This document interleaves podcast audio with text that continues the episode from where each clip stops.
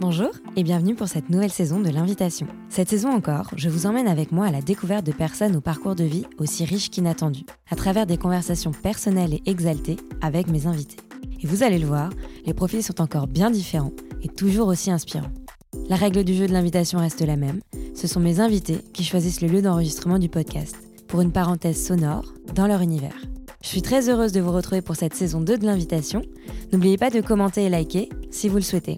Maintenant, place à l'épisode. Bonne écoute Bonjour et bienvenue pour ce nouvel épisode de l'invitation. Mon invité aujourd'hui est Antoine Meignier, ou docteur Maison, médecin généraliste bien connu des Bordelais. Pour l'invitation, Antoine revient sur son parcours, son histoire, avec beaucoup de sincérité, d'humour et d'émotion. Tour à tour médecin de campagne à la ville, médecin en bord de terrain ou dans les prisons, Antoine se raconte pour nous. C'est aussi un épisode spécial, très intime et bouleversant, sur la vie qui bascule suite à l'annonce de la maladie. Je vous laisse découvrir cet épisode sans plus tarder. Bonne écoute Bonjour Antoine. Bonjour. Et merci beaucoup pour euh, cette euh, belle invitation. Est-ce que tu peux, avant qu'on commence notre conversation, nous dire où on se trouve aujourd'hui? On se trouve à Baïgori. Il faut dire Baïgori parce que les gens de la métropole, comme ils disent, disent Saint-Étienne-Baïgori, mais il faut dire un vrai Baïgorigard dit Baïgori, sans Y, avec un I. D'accord. Et pourquoi avoir choisi ce lieu? Parce que c'est le lieu que je trouve le plus beau. Voilà. Et quand je suis là, je suis apaisé. Le vert des collines, le camailleux des verts m'apaise et me fait du bien. C'est surtout pour ça. Et puis, les gens sont authentiques et vrais. Un jour, je suis tombé sur un reportage sur Jacques Brel quand il était malade et qu'il était parti aux Marquises. Il avait dit Pourquoi vous allez là-bas? Il avait répondu La liberté, c'est l'anonymat. Et donc, moi, ça m'a parlé et je suis venu ici parce que j'étais venu pêcher la truite ici déjà il y a longtemps et j'avais envie de revenir là. Voilà, c'était bien. D'accord, bah écoute, merci beaucoup. C'est un endroit euh, exceptionnel. Je pense qu'il te ressemble. On va, on va le découvrir dans cette euh, conversation. Il ne faut pas que tu me flattes trop parce que je suis un émotif et je peux pleurer très vite. Donc... On a prévu les mouchoirs au cas où. Oui, c'est vrai, le Kleenex est là. Alors, euh, j'aimerais qu'on revienne sur ton parcours et ta vie professionnelle en tant que médecin. Raconte-nous par où tout ça a commencé. En fait, je crois qu'il y a des hommes d'église qui reçoivent un jour euh, une image en se disant ça y est, je vais être un homme d'église, un prêtre, un, imam. Et en fait, euh, moi, à 9 ans, j'ai eu la vocation de médecin. Je suis allé voir à la campagne euh, avec le papa d'un de mes copains chez qui j'étais allé dans le Gers et il m'a amené faire une visite tout dimanche matin. Ce jour-là, j'ai dit je serai médecin. j'ai dit je ferai. J'étais pas un, élève brillantissime. Je faisais plus de sport que d'études. Et, mais je voulais être médecin et rien ne m'aurait arrêté. Je voulais être médecin de campagne, en fait. Et la vie a fait que je suis devenu médecin en ville, mais j'ai travaillé toujours comme un médecin de campagne à la ville. C'est, je voulais aller prendre le café avec les gens, manger avec eux, qu'on m'apporte euh, à boire, à manger, des cèpes. J'ai puis passionné de, de la médecine et de l'humanité. Mais tout n'a pas été euh, tracé dès le début. Tu... Non. Avant les études de médecine, il y a eu avant, avant mes études de médecine, je faisais beaucoup de sport et j'avais j'ai eu une passion euh, de, du, du, sport et notamment pour le rugby. Et j'étais plus doué en sport que j'étais doué en études jusqu'au bac. Bon, j'ai eu le bac, on se demande encore comment, mais je l'ai eu. Et par contre, j'étais bon en médecine, mais jusqu'au bac. Et donc, je faisais du sport, du sport, du sport. Et puis, je voulais pas faire autre chose que médecine, mais je, voilà, j'étais avant tout le rugby, après la, médecine, mais la médecine m'a habité pendant toute ma vie. Voilà. Et la médecine aussi liée au rugby. voilà, c'est ça. Et après, j'ai associé un peu les deux, parce que j'ai fait de la médecine sportive, où je me suis occupé de sportifs quand on a une idée en tête, euh, gouverner, c'est prévoir, on dit, je crois que c'est une phrase comme ça. Et bien que je sois un rugbyman, j'aimais beaucoup le foot. J'aimais beaucoup l'époque euh, des, des, Girondins de Bordeaux. Et je rêvais d'être médecin des Girondins de Bordeaux, de vivre avec une équipe professionnelle, avec des stars et notamment un joueur, euh, Patrick Battiston, qui venait de se faire casser la figure par Schumacher en Allemagne.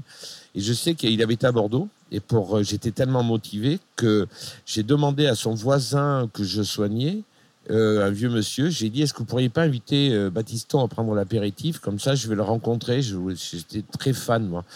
Et du coup, je suis allé et j'ai fait une petite épreuve de séduction. Et les Baptistons venaient d'avoir un enfant. Ils m'ont pris comme médecin. Donc, du coup, je suis devenu médecin euh, des Baptistons, ami des Baptistons.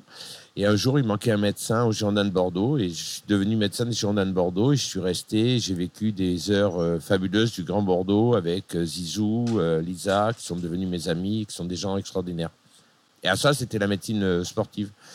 Et donc, du coup, j'ai pu associer mes passions pour le sport et pour la médecine en même temps. Et après, j'avais mon métier de médecin généraliste, de médecin de campagne à la ville. Voilà, comme je me définissais. Et quand on te rencontre, Antoine, on est frappé euh, par plusieurs choses. Ta douceur, ton empathie, ton grand sens de l'humour. Ce sont aussi des qualités que tu cultives avec beaucoup de générosité auprès de tes patients. Est-ce que c'est ça qui te plaît dans le métier de médecin aussi? Oui, tu résumes très bien et c'est très gentil. Je crois que on a tous un parcours de vie et on a tous des fêlures, des cicatrices, etc. Et toute ma vie, je ne vais pas m'attarder dessus, ça, c'est des choses personnelles, mais j'ai toujours un sentiment de culpabilité. Je ne dirai pas de, de longs détails, mais j'ai vécu des choses dures euh, quand j'étais dans un collège de jésuites en tant qu'adolescent. Et je me suis toujours senti coupable de tout. Et j'ai eu l'impression que toute ma vie, comme dans le film My j'avais un fardeau et qu'il fallait que je lutte contre ça. Et donc je me disais, il faut que je sois gentil et généreux avec tout le monde. J'ai toujours pensé ça. Après, peut-être que c'est naturel, mais donc du coup, j'avais l'impression que j'avais, voilà, alors que j'étais en fait une victime, je me suis senti toujours coupable. Et donc du coup, j'ai voulu toujours faire plus, Monsieur Balzen, quoi. Je voulais en faire plus, je voulais toujours, et en fait, c'est devenu inné chez moi. Si je devais dire mon mon premier défaut, je crois que ça serait la générosité. Ma première qualité, ça serait ma générosité. Mais ma, je suis excessivement généreux. Je ne peux pas concevoir la vie sans, sans donner aux autres. Et dans mon métier, j'ai eu la chance, c'est fabuleux, de, quand on est médecin, de pouvoir donner tout ce que j'ai pu donner à tout le monde. Tous mes malades, aujourd'hui, que je travaille plus, je, mes malades euh, m'envoient des mots d'amour euh, en disant que je leur manque, etc. Et ça me fait beaucoup plaisir, mais ça me fait beaucoup de mal aussi parce que je me dis que je suis inutile aujourd'hui, que je travaille plus et que ça me manque beaucoup. Oui, on va, on va y revenir sur euh, la raison de cet arrêt euh, d'exercice. Tu le dis très bien, mais comment on met euh, une distance et comment on arrive à dire non? Parce que tu as eu quand même pas mal d'expérience en tant que médecin de campagne à la ville, mmh. où il y a Antoine et il y a le docteur. Comment on fait? Oui, eh bien, en fait, euh, tous mes patients m'appellent Antoine et donc j'ai associé les deux. C'est-à-dire que mm. mes patients m'appellent pas. Je crois que c'est dû aussi, peut-être que j'avais un papa que j'admirais beaucoup, qui avait eu une, un parcours de vie très difficile. Il avait été euh, orphelin, euh, poliomélite, mais qui a très bien réussi dans sa vie dans le domaine médical. Et quand je passais dans un service, on, on disait toujours Ah, Meignier, c'est le fils de Francis. Et au bout d'un moment, peut-être un petit orgueil de ma part, ça me gênait, j'étais mal à l'aise. Donc euh, je disais non, non, je m'appelle Antoine. Point final, je ne disais plus mon nom. Ce qui fait que mon prénom m'a suivi tout le temps. On m'a toujours appelé Antoine et pas, pas par mon nom de famille.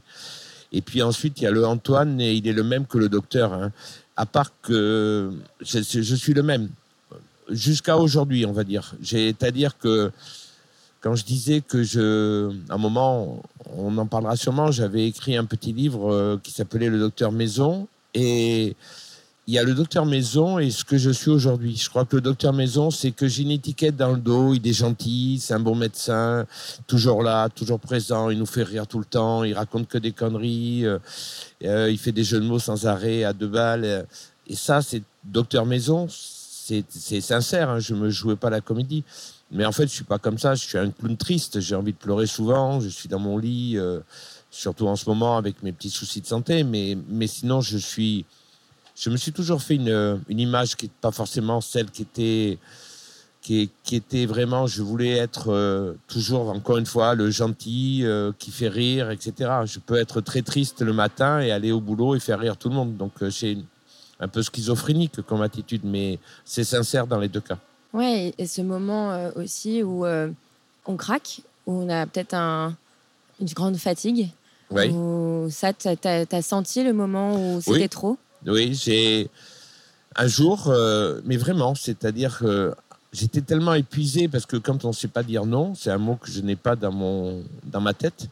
Quand on ne sait pas dire non, on accepte tout. Donc j'étais débordé par, et puis des gens sont contents qu'un médecin ne sache pas dire non, c'est-à-dire qu'on peut à n'importe quelle heure du jour, de la nuit, du week-end, dimanche. Je n'avais pas de vie, vraiment pas de vie, au détriment de ma vie de famille. D'ailleurs, mes, mes enfants me, me l'auront reproché gentiment, mais ils me l'ont reproché. Et un jour, un matin, je me rappellerai toujours, je suis allé à mon cabinet, un dimanche matin, je, je n'en pouvais plus. J'étais, mais au bout, au bout, je n'en pouvais plus. Et donc, du coup, je suis venu, je ne voyais comme issue, la seule issue que je voyais, c'était de disparaître, de mourir. J'avais vraiment envie que de ça. Je me disais, je vais prendre euh, de l'insuline, là, je vais me faire un truc, et puis voilà. Et ce qui est paradoxal, c'est que ce jour-là, euh, le jour où j'avais tout préparé, mais vraiment, j'avais plus envie de vivre. Et là, à ce moment-là, il y a un patient qui a vu ma voiture. C'était un dimanche à midi, pourtant je ne devais pas travailler. Il s'est arrêté, il m'a dit Antoine, tu peux nous soigner là, s'il te plaît? Et donc, du coup, j'ai rangé vite mon matériel euh, suicidaire et je l'ai soigné. Et après, je me suis dit Mais t'étais allé faire la plus grosse connerie de ta vie. Il y a des gens qui t'aiment, tes enfants, ta femme. Et du coup, voilà. Mais là, j'étais au bout du rouleau, le burn-out. Et c'est à ce moment-là que j'ai rencontré un médecin qui m'a dit Ouais, tu es en plein burn-out, tu n'es pas déprimé, tu es en burn-out, tu devrais faire des choses que tu aimes. Et donc j'ai dit J'aime bien écrire et j'ai écrit un blog. Et à partir de ce moment-là, ça m'a fait beaucoup de bien. Je me suis fait mon auto-psychanalyse. Et en écrivant, en parlant des autres, ça m'a fait du bien. J'étais, c'était très, très jouissif pour moi parce que je racontais des histoires de malades et j'avais surtout un retour de, d'affection parce que les gens qui disaient mon blog, me disaient que ça leur parlait, qu'ils étaient contents de lire des petites histoires. Ils attendaient ça tous les matins. Je me levais le matin, je faisais l'histoire d'un patient qui était prévenu. Et après, je me sentais bien parce que j'avais un retour. J'avais besoin, en fait, j'ai besoin d'être aimé, quoi. Point final. Je crois que je donne beaucoup d'amour aux gens, mais moi, j'ai besoin d'être aimé. J'avais un surcroît de demande d'amour énorme. Et donc, ça a donné euh, vie à Docteur Maison, le livre, oui. après le blog. Et euh, est-ce que tu as aimé euh, justement cet exercice? J'ai adoré faire ça parce que je l'ai fait. Ma sœur avait été malade à cette époque-là. Elle avait eu une euh, pathologie grave, un cancer du sein. Et j'avais vécu, ma sœur était chez moi quand elle avait cette pathologie-là et je voyais l'implication des oncologues et, et l'humanité qu'avaient les cancéreux sur tout ça. Et donc je me suis dit, si je fais quelque chose comme ça, pour pouvoir bien en parler, il faut que ça soit, il faut que je donne les recettes de ce livre à, la Ligue contre le cancer. Et comme ça, ça m'a permis d'un côté de, je suis très honnête avec toi, ça m'a permis d'un côté de donner de l'argent, et j'en ai beaucoup vendu, parce que j'ai vendu 20 000 livres, et donc euh, j'ai beaucoup donné d'argent à la Ligue contre le cancer, j'en ai pas pris du tout. Et d'un côté aussi, ça me permettait de faire de la promotion, et donc euh, d'être un peu sur le devant de l'affiche, de passer à la télé, de passer dans des articles. Et mon côté peut-être égo ou peut-être de reconnaissance éternelle que j'ai toujours besoin d'être reconnu. Je suis honnête de dire ça, c'est pas bien, hein, c'est pas c'est pas flatteur. Alors c'était ma vie d'avant parce qu'aujourd'hui ma vie d'après, elle n'est pas du tout comme j'étais avant, mais je voulais toujours être sur le devant de l'affiche. Mais là, je le faisais pour une bonne cause, donc j'étais content de le faire. C'était c'était fabuleux. C'était de je tellement eu de gens cancéreux qui m'ont remercié parce que j'avais donné un grand chèque à la Ligue contre le cancer, tout ça. J'avais l'impression d'exister et ça me faisait du bien. Et ton implication, elle est aussi dans des associations, hmm? dans les prisons. Est-ce que tu peux nous raconter un petit peu? Je me suis toujours dit que c'est le moment de ma vie de médecin, c'est paradoxal, où je me sentais le plus heureux et le plus libre, ce qui est paradoxal. Mais j'aimais bien fumer des cigares, et c'était rigolo, parce qu'on appelle ça un cigare, un barreau de chaise. Et, moi, je me fumais un cigare, c'est, je fumais pas souvent, et le cigare, je me fumais quand j'allais en prison. Parce que là, il y avait une inhumanité, et je me disais que mon rôle, c'était d'apporter de l'humain dans l'inhumain. Je n'étais pas là pour euh, juger les, les prisonniers. C'était un monde à part. Quand on rentre dans la prison, ça hurle, ça crie, on n'entend que des bruits des clés, que des bruits de portes qui s'ouvrent et qui se ferment. Et c'est un monde inhumain où je, je où les gens vivent 22 heures sur 24 euh, d'enfermés dans 19 mètres carrés à 3 ou 4 avec des toilettes au milieu. Quand je voyais ça, j'avais conscience de ma liberté et je me disais que moi, quand ils venaient me voir euh, dans mon bureau de médecin, le petit 10 minutes qui passaient avec moi, c'était un moment pour eux fabuleux. J'étais pas là pour juger, sauf une fois où j'ai j'ai soigné quelqu'un qui avait fait du mal à un enfant et ça m'a replongé un peu dans ma vie euh, d'adolescent. Et là, j'ai été très très mal. J'en ai même fait un malaise vagal en le soignant quand il me disait qu'il était parti en classe verte et que c'était monstrueux. C'était pas de sa faute à lui, c'était le gamin qu'il avait retrouvé. Et à ce moment-là, j'ai eu envie d'arrêter parce que je pouvais pas supporter de voir que des gens, même en prison, dans ces cas-là, je pense qu'ils méritaient pas ça et qu'ils méritaient plus que ça. Mais sinon, c'était fabuleux. J'ai soigné des gens, quand on soigne des go-fast qui vous racontent leur vie, l'adrénaline qu'ils ont, quand je soigne des, des gens, un, pauvre monsieur qui avait tué son fils sans faire esprit parce qu'il avait eu peur d'un cambrioleur. Il avait tiré avec euh, un fusil de chasse devant la porte parce qu'il s'était engueulé avec son fils qui avait voulu se réconcilier avec lui. Et quand il s'est réveillé dans la nuit, il était un peu alcoolisé. Il avait tiré à travers la porte. Ce pauvre type qui adorait son fils se retrouvait en prison alors qu'il avait tué son fils. Tout ça parce qu'il avait un peu bu le soir et qu'il n'avait pas compris que c'était son fils qui venait chez lui tout ça, j'ai eu un rôle très important auprès de ces gens-là parce que j'allais les voir et je dépassais mes horaires, évidemment, comme d'habitude. Je ne faisais pas, d'habitude, c'était que le vendredi. Et j'ai eu de l'humanité. C'était extraordinaire. Il m'a laissé d'ailleurs un mot, ce monsieur, et je l'ai encore. Merci de m'avoir apporté de l'humain dans un monde inhumain. Et je me rappellerai toujours de ça. Et du coup, il y a aussi ton engagement euh, en tant que citoyen. Mon engagement citoyen, je suis, j'ai jamais voulu faire euh, de politique ou de J'aurais pu, parce que je soignais à Bordeaux, c'est un village et on soigne vite des gens qui font de la politique, etc. Mais j'ai adoré être près d'eux et d'aider à ma façon. C'est-à-dire que j'ai, par exemple, quand euh, Alain Juppé est arrivé à Bordeaux, euh, je ne parle pas d'opinion politique parce que honnêtement, j'ai pas une opinion, j'ai pas, j'ai pas d'opinion politique. J'ai rencontré un homme qui a fait beaucoup de bien à Bordeaux et on avait créé, grâce à lui, on avait pris, on était une dizaine, un groupe qui s'appelait les épiciers. On avait pris un, libraire, un journaliste, euh, de tout métier, de tout bord. Et une fois par mois, on se voyait avec Alain Juppé pour avoir la température du village. Je dis village, c'était la ville de Bordeaux, mais par exemple, moi, je pouvais faire passer des petits messages de quartier où il y avait, par exemple, je me rappelle, euh, il y a une association d'handicapés qui était obligée de faire 500 mètres en fauteuil roulant pour aller manger. Il suffisait de couper une résidence, mais les gens de la résidence ne voulaient pas euh, que les handicapés traversent la résidence. Et eh bien moi, je me suis battu pour faire ça, et aujourd'hui, les gens vont de leur centre d'handicapés au, restaurant pour manger, ils passent à travers et tout le monde va bien, et ça se passe bien. C'était des petites notions comme ça. Je m'engageais citoyennement, mais vraiment. Et après, on peut dire que le quand je me suis occupé du, club de rugby de Bordeaux, c'était aussi citoyen parce que ça a permis de faire beaucoup d'embauches. Je me servais d'un côté de mes relations politiques municipales avec euh, le sport et j'essayais de un joueur de rugby qui avait sa femme qui cherchait du boulot, et j'essayais d'essayer de tout faire pour qu'il puisse avoir du boulot dans la ville de Bordeaux. Faire des ponts entre les Exactement. il y a quelques mois est tombé un diagnostic. Tu atteins de la maladie de Charcot la sclérose latérale amyotrophique. Est-ce que tu peux nous expliquer cette maladie et nous raconter comment tu as appris et comment tu l'as vécu? Tu as beaucoup de tridex, donc euh, mm. c'est un peu douloureux, mais c'est, je, me bats, donc euh, je vais remonter mes petites larmes euh, d'émotion.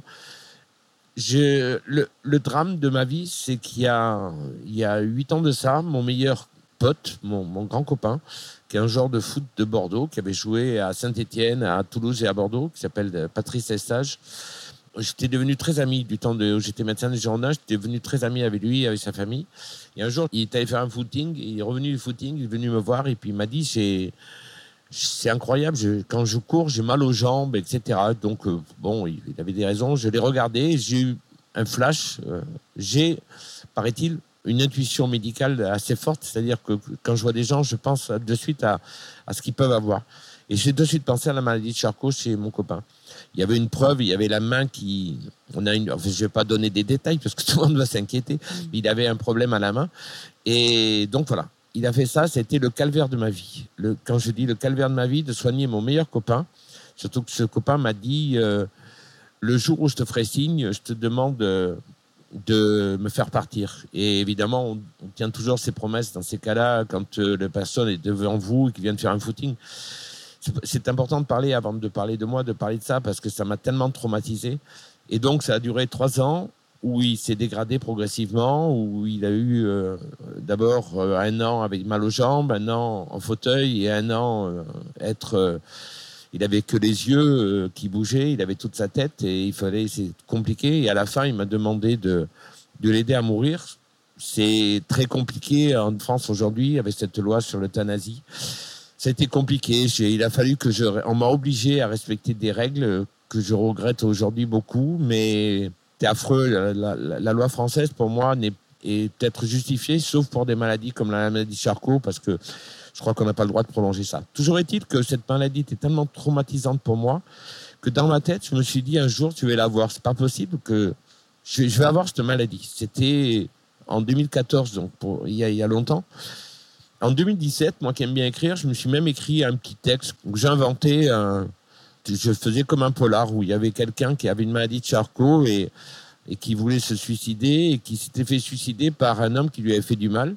Toute coïncidence avec une personne déjà existante ne serait pas pure coïncidence. Et du coup, j'ai écrit ça en 2017. Et en 2021, en décembre, je suis parti en vacances. Et là, je ne pouvais pas aller de ma chambre à la plage. J'étais aux Antilles.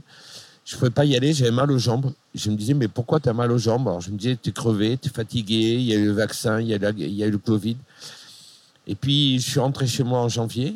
Et en janvier, j'ai, j'ai regardé mes mains, comme j'avais regardé les mains de mon copain qui avait la maladie de Charcot. Et mes mains étaient comme euh, mon copain quand je l'ai diagnostiqué. C'est un signe assez frappant de la maladie. Donc je me suis dit, tu as la maladie de Charcot. J'ai vécu dans le silence pendant un mois et demi en me disant, je m'inventais des choses. C'était pas vrai, c'était pas possible que moi j'ai la maladie de Charcot, que mon copain avait ça, que j'avais écrit que j'aurais la maladie de Charcot. Et le jour de mon anniversaire, le 23 février, je suis allé à, à l'hôpital euh, anonymement en disant que je m'appelais Antoine là aussi, que je n'étais pas Meunier. Je voulais pas qu'on sache que je sois médecin et que je sois le docteur Meunier de Bordeaux. Donc je suis allé là et on m'a fait un examen. La femme m'a examiné, elle m'a fait une dame très gentille, très humaine, Marie, on dira son, que son prénom. Et elle s'est levée, elle m'a dit euh, Je vous ai reconnu, je sais que vous êtes euh, docteur Meunier, mais j'aurais préféré vous rencontrer dans d'autres circonstances vous avez la maladie de Charcot, ce qui est dur à entendre. Mais ce jour-là, le... voilà, j'étais, à plat. Ça a été abominable. On monte tout seul dans sa voiture, il est 8 heures. Et j'ai des rendez-vous à 8h30 à mon cabinet. il faut que j'aille faire le clown que je fais d'habitude dans la salle d'attente. Et je viens d'apprendre la, la, pire chose qu'on puisse avoir dans la vie, c'est de moi, mourir demain d'un infarctus, été préparé parce que je, suis sponsorisé par des clopes et de Marlboro depuis des années, que je vis une vie de fou, de stress et d'angoisse. Mais je n'étais pas prêt à me dire que j'allais me, me pourrir euh, en trois ans ou quatre ans et que je sais que l'issue, je, je, me prépare à ça. Je suis arrivé au cabinet, je travaillais toute la journée. J'ai personne s'est rendu compte, j'ai dit à personne, sauf un de mes amis qui est venu ce jour-là pour me souhaiter mon anniversaire je lui ai dit, tiens, j'ai un autre cadeau à te dire. Et je lui ai dit que ce que j'avais. Donc voilà. Et il m'a beaucoup soutenu. Il m'a fait bouger un peu. Voilà. J'ai été assommé. Mais maintenant, les choses ont évolué. C'était en février. J'ai beaucoup, beaucoup bougé depuis. Je me suis battu comme un fou. J'ai tout fait. D'abord, la première période, c'est l'annonce à mes enfants. C'est le pire de tout. C'est très dur d'annoncer ça à ses enfants. Après, c'est je me suis battu comme un fou. J'ai tout fait. J'ai essayé de trouver des traitements expérimentaux. J'ai trouvé une américaine. Léa. Léa, qui est importante pour moi aussi. C'est très important parce que je l'ai retrouvée par Internet, parce qu'elle avait fait un traitement, qu'elle a fait un livre. Mais ce qu'il y a de très bien, c'est que on a été en contact. Elle a été très gentille. Elle fait un traitement par des cellules souches aux États-Unis. Elle est en stationnaire. On peut pas dire qu'elle soit guérie du tout, mais ça m'a donné une, de l'espoir ça m'a vraiment donné de l'espoir et puis ça m'a permis de rencontrer euh, des gens que je n'aurais jamais rencontrés avant, notamment euh, Marina Carrère d'Ancos de la télévision, euh, ses enfants, les amis de ses enfants, le, toi. et tout ça, ça m'a permis de bouger le cul alors que j'étais depuis trois mois enfermé sur mon canapé avec un rouge-gorge et écouter de la musique et regarder euh, des séries télévisuelles. Tandis que là, ça m'a, permis de bouger. Donc, j'ai fait plein de trucs. Je suis allé à Paris, j'ai rencontré Léa. Ça a été une émotion énorme parce que ça m'a remis dans la réalité parce que de, voir dans quel état elle est, parce qu'elle est beaucoup plus atteinte que je ne suis aujourd'hui. Elle bouge pas trop, elle est dans un fauteuil, mais elle a une joie de vivre et un espoir euh, extraordinaire. Donc, euh, c'était bien. Ça m'a fait beaucoup de bien de voir Léa. Et tu l'as un petit peu évoqué, mais c'est vrai que dans l'annonce de la maladie auprès de ses proches. Est-ce que tu pourrais un peu nous, nous raconter justement comment ça se passe, comment, tu, comment les proches ont leur rôle et leur place? Raconte-nous parce que je pense que ça c'est très important. Très important. Mm. Alors d'abord j'en ai parlé à, à personne. Donc j'avais parlé qu'à mon copain qui était venu. J'en ai parlé à lui et après le médecin à l'hôpital, le neurologue m'a dit avec votre rythme de vie, avec vos 50 ou 60 malades que vous voyez tous les jours, il est hors de question que vous travailliez. Si vous voulez vivre plus longtemps, il faut arrêter immédiatement. Vous allez, si vous continuez à travailler comme ça, ça va pas durer 2-3 ans comme ce qui est prévu en moyenne, ça va durer 6 mois, un an. Donc, euh, j'ai arrêté de travailler, je, suis rentré à l'hôpital le vendredi, le lundi, j'avais vu 50 malades vendredi, le lundi, je suis pas allé. Et à ce moment-là, j'ai eu un sentiment d'abandonner ma patientèle, mais c'était atroce parce que je me disais, je pensais à, eux en disant du jour lendemain, on trouve pas de médecin traitant, il y a plus de personnes, on n'en trouve pas. Et donc voilà, donc je voulais pas prévenir mes patients avant que mes enfants ne soient prévenus. Donc ça a duré pendant un mois de torture. On disait à mon cabinet que j'avais un petit problème de santé ou que j'étais parti en vacances. Personne ne savait ce que j'avais. Et ensuite, j'ai mes deux enfants. J'ai fait venir euh, mon, euh, le petit, Louis. Je l'ai fait venir à, à l'hôpital parce que j'avais dit que j'étais dans un service pour l'arthrose, parce que je suis un rugbyman arthrosique, donc euh, voilà. Et quand il est rentré dans le service, il a vu que c'était pas de la rhumatologie, que c'était la neurologie. Et je vous promets que dans une vie d'homme, c'est très dur d'annoncer ça à son fils, surtout qu'il n'est pas débile. Il connaissait très bien mon copain Patrice, donc il sait ce que c'est que cette maladie, donc il savait, voilà il a réagi à sa façon. C'était un tsunami pour lui, mais qu'il a intériorisé, qu'il a tout gardé pour lui. Il était avec euh, sa petite chérie. Il n'a pas pleuré, il n'a pas tout ça, il n'a pas craqué. Il n'a rien dit. Voilà. Et c'était ça, c'était Louis. Après, j'ai attendu. Mon autre fils travaillait dans les Alpes, Paul. Et je lui ai dit, tiens, je vais venir passer une journée avec toi. Et lui, comme il a un bon flair, il s'est dit, si papa vient passer une journée dans les Alpes, avec 50 malades par jour, je sais pas comment il va faire pour prendre l'avion, pour arriver là-bas. Ça me paraît très bizarre. Et donc, il, a, il avait pressenti qu'il y avait une chose de grave. Et là, vous vous retrouvez face à lui, en pleine montagne, c'était à Val Thorens. Et là, vous, on est sur une route, mais c'est comme un film. il avance vers moi, je l'avance, il comprend tout. Et c'est affreux. Et c'est affreux. Donc ça, c'est des périodes difficiles, mais après, je me suis, on s'est bien battu. Paul, il a tout arrêté de son travail dans les Alpes. Il est venu se rapprocher de moi. Il est venu vivre chez moi. Louis a quitté Paris. Il est venu vivre euh, pas loin. Il est venu vivre à, Bordeaux. Ce qui fait qu'ils étaient pas loin. Et ce qui fait que ça m'a fait du bien, bien qu'on ne se voyait pas souvent parce qu'ils ont leur pudeur et moi j'ai la mienne. On n'a pas passé des soirées à pleurer, à se regarder. Euh, nous, dans la maison, dans la famille, on déconne tout le temps. Euh, quand je voyais mon fils, euh, il pouvait me dire ça roule. Euh. Ah, il me dit ah non, pas encore, t'as pas le fauteuil. Non, mais ça va rouler, t'inquiète pas. Et qu'il me disait, il m'a dit des phrases. Avant, tu avais toujours eu des pelles poules, maintenant tu as une belle canne. Donc c'était toujours de l'humour, de la dirigetion tout le temps, tout le temps, ce qui fait qu'on arrivait. On n'a jamais pleuré. J'ai jamais pleuré avec mes enfants et mes enfants n'ont jamais pleuré avec moi. Et Dieu sait si c'est voilà, ni sont là. Moi, je suis là, moi pour moi alors après, il a fallu que j'annonce à mes patients. Donc j'ai fait un post euh, sur Facebook en leur disant que j'étais touché mais pas coulé et que j'avais une maladie neurodégénérative. C'est le motoneurone qui, qui crame à l'intérieur du cerveau et qui fait que tous les muscles ne vont plus fonctionner en commençant euh, souvent par les jambes et ça remonte progressivement. Et donc ça veut dire que le L'évolution normale, c'est on marche mal, on peut pas se déplacer. C'est comme si je faisais un marathon. Euh, quand on a les jambes après un marathon, je pense qu'on a à peu près les jambes que j'ai aujourd'hui. C'est-à-dire que d'aller à Superette, c'est, je suis épuisé. Voilà. Et après, on sait que ça évolue par euh, les problèmes des mains et des bras. Et ensuite, ça évolue par les problèmes respiratoires. Et les maladies de Charcot souvent décèdent par une détresse respiratoire parce que les muscles respiratoires ne marchent plus. Bon, après, euh, je crois au miracle, donc on, verra bien. Je, dis ça, il faut garder, si des gens m'entendent et qui ont la maladie de Charcot, moi je dis que je suis persuadé qu'il peut se passer quelque chose. Euh, il y a des miracles qui existent et je suis sûr que ça arrivera. Et là, effectivement, tu nous as raconté, et merci euh, pour, juste ta transparence et c'est très difficile de revenir pour toi sur ces moments-là et merci en tout cas de parler, de partager ça parce qu'il y a personne, beaucoup de personnes, je pense, qui vont être touchées et qui voilà, qui ont besoin d'entendre ce que tu racontes. Il faut de l'espoir. Je, pleure, mais j'ai de l'espoir. Ouais. Et il y a donc cette phase de, de choc, la peur. Mmh. Il y a aussi ta position de médecin qui forcément est importante dans ce diagnostic. Et aujourd'hui, tu l'as dit, tu l'as évoqué, il y a euh, cette force, cet espoir.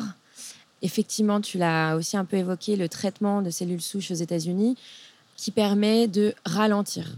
C'est mmh. ça. Aujourd'hui, il n'y a pas de traitement qui soigne, mais un traitement peut-être mmh. expérimental. Il y en a d'autres. Il n'y a pas que les cellules souches. Il y a un autre traitement en ce moment au Canada et aux États-Unis. Et on va en parler. Pour revenir à ta question, tu dis c'est abominable d'être. Euh, c'est bien et abominable. La peur, oui, parce que je sais ce qui m'attend. Je, suis un homme pragmatique. Je sais les statistiques. On va nous dire que Hopkins, le savant, et a vécu très longtemps. C'était une forme de maladie Charcot qui n'était pas forcément la mienne, parce qu'il y a différentes formes. Mais les statistiques sont là, c'est trois ans. C'est trois ans la moyenne. Jean-Yves Lafesse, il est mort en un an. Je connais des gens qui ont vécu cinq ans, six ans. On, sait, donc, quand on est dans un couloir comme ça de la mort, c'est quand même. Euh, je dors pas la nuit. Je pense qu'à ça en me disant, voilà, je sais ce qui m'attend. Et mais toute la journée, quand je me lève, j'ai la patate, j'ai la pêche, j'ai envie de faire rire les gens, j'ai envie de faire ça. Et les traitements, deux traitements. Donc les cellules souches aux États-Unis, mais c'est aux États-Unis, c'est expérimental. Ça n'a pas de preuves statistiques. En France, on a des lois qui sont complètement trop bien cadrées, c'est-à-dire des lois bioéthiques. On n'a pas le droit d'injecter des cellules souches pour des maladies neurodégénératives. Donc, ils ne veulent pas le faire. Aux États-Unis, ça coûte la... peu des fesses en parlant poliment. En France, ils ne veulent pas le faire parce qu'il y a une loi bioéthique. Tout ça, j'essaye de me battre. Je suis même allé voir euh, un match de rugby à Paris pour essayer de rencontrer Emmanuel Macron pour lui dire que la maladie euh, de Charcot mériterait qu'on change des lois, qu'on fasse des amendements pour la loi bioéthique. Il m'a dit que c'était dans le collimateur euh, de l'Assemblée nationale, mais en ce moment, ils ont d'autres sujets. C'est voilà, ça fait partie de leurs préoccupations, mais c'est pas ça. Et alors ensuite, il y a d'autres traitements euh, qui sont en ce moment des traitements avec des médicaments qui on ne sait pas trop comment ça marche, mais ils le font pour vous dire comment ça marche. Aux États-Unis au Canada, il y a une autorisation sur le marché de ce médicament, Anilix 0035. C'est un médicament d'association de deux médicaments. Et en France, on est au protocole phase 3, c'est-à-dire contre placebo. Et c'est-à-dire qu'il faut très longtemps avant qu'un médicament soit mis sur le marché. Au Canada, aux États-Unis, ça va beaucoup plus vite. J'ai essayé de me documenter pour savoir s'il faut aller au Canada, parce que je connaissais des, gens au Canada. Mais c'est très compliqué, il faut être résident canadien. Et quand je suis allé à Paris euh, l'autre jour, j'ai été très choqué, mais je comprends le professeur qui m'a reçu, parce que je voulais un autre avis que de Bordeaux.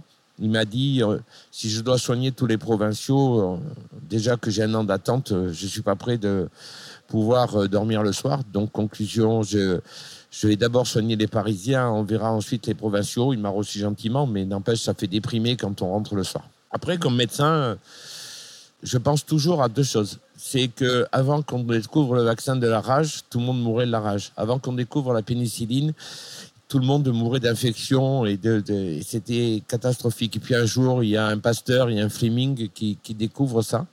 Et les gens du jour au lendemain guérissent. Pour la tuberculose, c'est pareil. Je me dis, je suis sûr que si je me suis presque fait ma maladie, j'en suis presque sûr parce que j'étais traumatisé par mon copain, je me dis, si je me la suis faite, je vais me la défaire. Donc, conclusion, je me bats pour faire ça et je fais tout pour pouvoir soigner. Et je me, j'ai une anecdote. Si j'ai le temps, je peux. Mais tu as tout ton temps. Quand je suis allé avec mon fils à l'hôpital pour voir le professeur, euh, pour euh, parler de ma maladie à mes enfants, et je suis tombé sur un, dans l'ascenseur, il y avait un, un, jeune homme qui avait très jeune, qui devait avoir 35-40 ans. Il était fauteuil roulant, respirateur artificiel, trachéotomie, une sonde nasale et des mains paralysées, il bougeait simplement son fauteuil électrique. Et euh, j'ai appuyé sur le dixième étage, le dixième étage là où il y a les maladies de Charcot, en neurologie à Bordeaux. Il me dit avec une voix euh, d'handicapé, entre guillemets, il me dit Ma, me professeur un tel J'ai dit oui. Et maladie de Charcot? J'ai dit oui. bingo, comme moi. Et là, inutile de vous dire, quand vous êtes sur les deux pieds, deux jambes, et que vous avez vos enfants à côté, qui a un, grand sourire et qui nous dit bingo, parce qu'il vient nous apprendre qu'il n'était pas tout seul dans sa maladie, que moi j'étais là. Et il m'a dit une phrase en me disant, mais vous savez, la vie la plus belle du monde, ça fait quatre ans que j'ai cette maladie. Je pensais durer que trois ans, ça fait quatre ans. J'ai fait des choses fabuleuses, j'ai voyagé, mes parents me poussent le fauteuil, je suis l'homme le plus heureux du monde. Et eh bien, ça m'a donné un espoir que j'ai envie de transmettre aux autres, en tout cas. Bingo, voilà. Merci, monsieur Bingo. Mais justement, euh, tu as cette force-là, et aujourd'hui, on le voit, tu le dis, tu parles d'humour, mais euh, tu es un grand épicurien, tu es une personne qui aime les gens, qui aime le contact, Raconte-nous euh, comment tu te bats aujourd'hui et quelle est ta vie, comment tu... Tu vois, là, tu, tu m'as emmené à Baïgori, c'est ton petit paradis. C'est... L'histoire, vraiment, c'est... Quand je lis la phrase de Brel, la, liberté, c'est l'anonymat, j'adorais ce paradis de Baïgori parce que c'est c'est tellement joli, tellement beau, c'est tellement. Là, euh, j'espère que vous entendez la rivière, vous entendez, il y a des coups de feu parce qu'il y a les palombes qui passent. Et puis il y a le vert. J'ai devant moi, il y a des collines. Il n'y a, a pas un vert, il y en a des millions. Et puis je me suis dit qu'en arrivant là-bas, j'étais plus le docteur Maison, plus le docteur Meunier, que j'étais plus Antoine. J'étais anonyme et que les gens ne me connaissaient pas avec euh, celui qui veut être un peu devant, devant de l'affiche, celui qui veut euh, être connu, celui qui veut être euh, médecin des Girondins, président de club, la plus grosse clientèle de Bordeaux, le, le mec le plus sympa du monde. J'avais envie de me retrouver et je me disais, en plus il y a un jeu de mots facile à faire, qu'à Baïgori, je guéris. Enfin, je suis Baïguéri. Et donc euh, je suis venu là, j'ai pris un café au Café du Fronton. Là, il y avait personne qui me connaissait, il y avait que des bérets basques qui me parlaient pas, euh, qui me disaient pas bonjour, euh, qui me saluaient comme ça. Et puis, en 15 jours, 3 semaines, ils m'ont vu que je suis allé voir le match de rugby, donc j'étais un peu des leurs. Ils ont vu que je pouvais parler de la pêche à la mouche parce que j'ai pêché longtemps à la mouche. Et progressivement, je me suis intégré, j'ai fait des petits services, j'ai poussé une dame sur un fauteuil roulant euh, parce qu'elle était en plein soleil, j'ai fait ci. Ils se sont aperçus que c'était pas Antoine, eux, ils m'appellent Antion parce que deux T, ça fait Antion. Et je me suis fait un nouveau personnage qui est le plus vrai nature. Je suis comme j'aime, c'est-à-dire avec euh, ma simplicité, mon humour, avec une côte de bœuf, du cochon, des truiteaux bleus euh, de chez mes copains Arcé. Et là, je suis l'homme le plus heureux du monde. Et je me dis que je vais guérir grâce à cette sérénité que je n'avais pas avant. Et aujourd'hui, tu euh, nous as fait ce cadeau, tu as accepté de parler. Donc, tu l'as déjà fait par écrit à travers un journal de bord. Mais il n'est pas publié. Je ne sais pas si je le publierai. Je sais pas. Justement, est-ce que est-ce que c'est important pour toi de, de prendre la parole aujourd'hui? Est-ce que tu aimerais faire passer un message? Prendre la parole, c'est aussi pour toi, parce que tu m'as beaucoup touché quand je t'ai rencontré pendant les vacances chez Marina. Tu es quelqu'un qui a senti mon émotivité. Je t'ai vu quelquefois quand tu me regardais avec des yeux qui n'étaient pas de la pitié, mais avec de l'émotion. Ça m'a touché. Donc j'avais envie de te faire ce cadeau-là.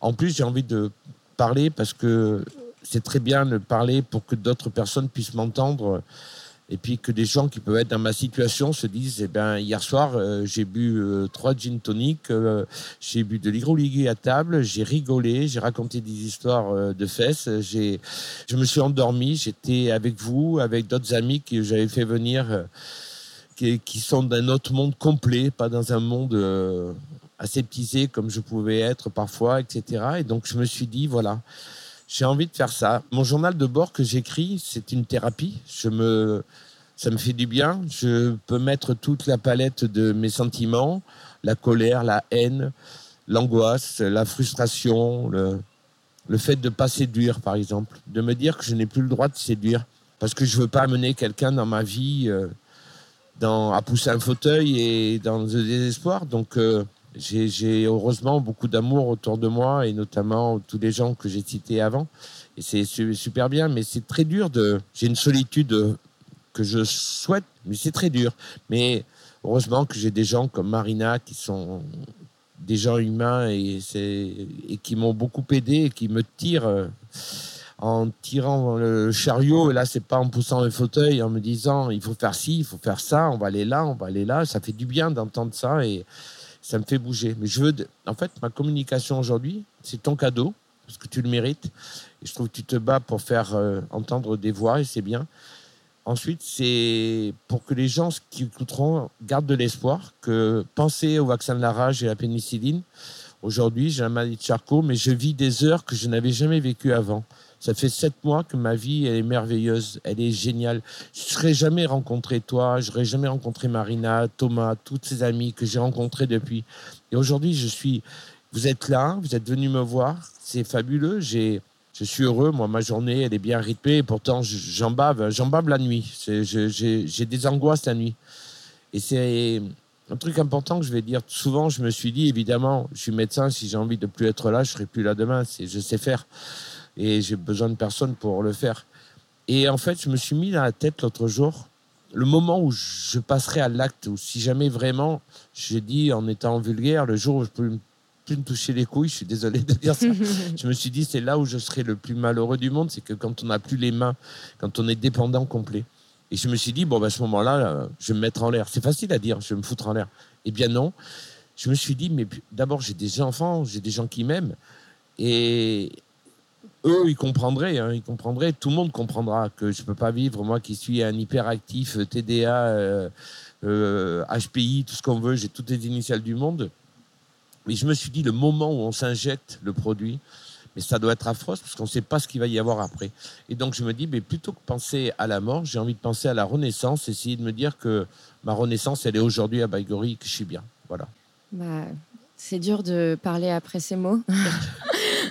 tu me rends pas la tâche facile. Merci, merci, merci Antoine pour. Euh, il, faut, il faut rire là. Dans ces cas-là, il faut, faut pas que je pleure, il faut rire. Bah oui. Et puis toi, tu es le champion pour ça. Tu, as ton humour qui est. Euh, qui est toujours là et qui, qui, qui aide à, passer des petits moments. C'est ce qu'il faut, c'est que je ris. Je peux mm. rire tout le temps, même pour finir pour un truc rigolo, parce que ça me fait toujours rire l'histoire que je vous raconter qui n'a rien à voir. L'autre jour, je suis allé à un enterrement et c'était triste, c'était un patient à moi qui, qui, était enterré. J'ai laissé un mot sur, euh, sur le cahier, j'avais mis euh, Jeannot, il s'appelait Jeannot. Je m'occuperai de ta maïté jusqu'à la fin de ta vie. Et pour dire que j'allais m'occuper de sa femme. Manque de peau, je me suis trompé d'enterrement. Et que j'avais écrit ça sur ce cahier, mais il y avait un autre euh, défunt qui s'appelle aussi Jeannot. Et la femme du premier Jeannot, je m'étais trompé d'horaire m'a téléphoné le soir en me disant ça fait 57 ans que c'est marié, est-ce que vous pouvez me dire qui est cette maïté, soit qui vous allez vous occuper? Et donc voilà. Et donc depuis quand je suis triste et que j'ai les yeux mouillés, je me raconte des petites histoires qui m'est arrivées dans ma vie comme ça, qui sont tellement rigolotes et alors que c'était une histoire triste, c'est qu'en plus cette euh, la, femme du premier défunt m'a m'a appelé le soir et on est allé prendre un café et on a ri de cette situation ubuesque et c'était très rigolo. Donc il faut rire tout le temps. Moi je je ris tout le temps, la vie est belle et puis il faut continuer comme ça. Elle est merveilleuse. Et je conclus avec mes petites questions de fin qui sont quand même signatures à l'invitation. La première, c'est qui aimerais-tu entendre derrière ce micro? Je dirais Dieu, s'il existe, en disant Attends, je te prends pas de suite, pour l'instant, va t'échauffer. Et hum, quel est ton plaisir coupable? Il y en a plein. Hein. Oui, ah, je, je, suis un épicurien. Je, je pense que on me dit de ne pas manger de glucides, euh, trop de sucre, parce que c'est c'est ma maladie aujourd'hui, c'est ça? Ce serait bouffer des, des, chocolats de chez Pariès, de, de manger du, sucre, de la confiture d'abricot. Je peux, pendant la nuit, manger une confiture d'abricot, un pot entier avec des toasts et, et du beurre. C'est nul, mais voilà. N'écoutez pas mes patients. Si vous écoutez, n'écoutez pas ce que... Bah, écoute, merci beaucoup Antoine. Merci, pour ce beau cadeau. Mais c'est, j'ai été le plus sincère du monde parce que tu le mérites. Voilà. Allez, la vie est belle. Merci d'avoir écouté cet épisode de l'invitation. Pour que ce podcast soit entendu le plus possible, n'oubliez pas de lui laisser un avis, un commentaire ou de partager le lien auprès de vos amis. C'est un petit coup de pouce qui ne prend que quelques secondes, mais qui fait la différence. Et si vous voulez réagir à cet épisode, vous pouvez le faire sur le compte Instagram de l'invitation. Je serai très heureuse d'échanger avec vous. Je vous dis à très vite pour une nouvelle invitation.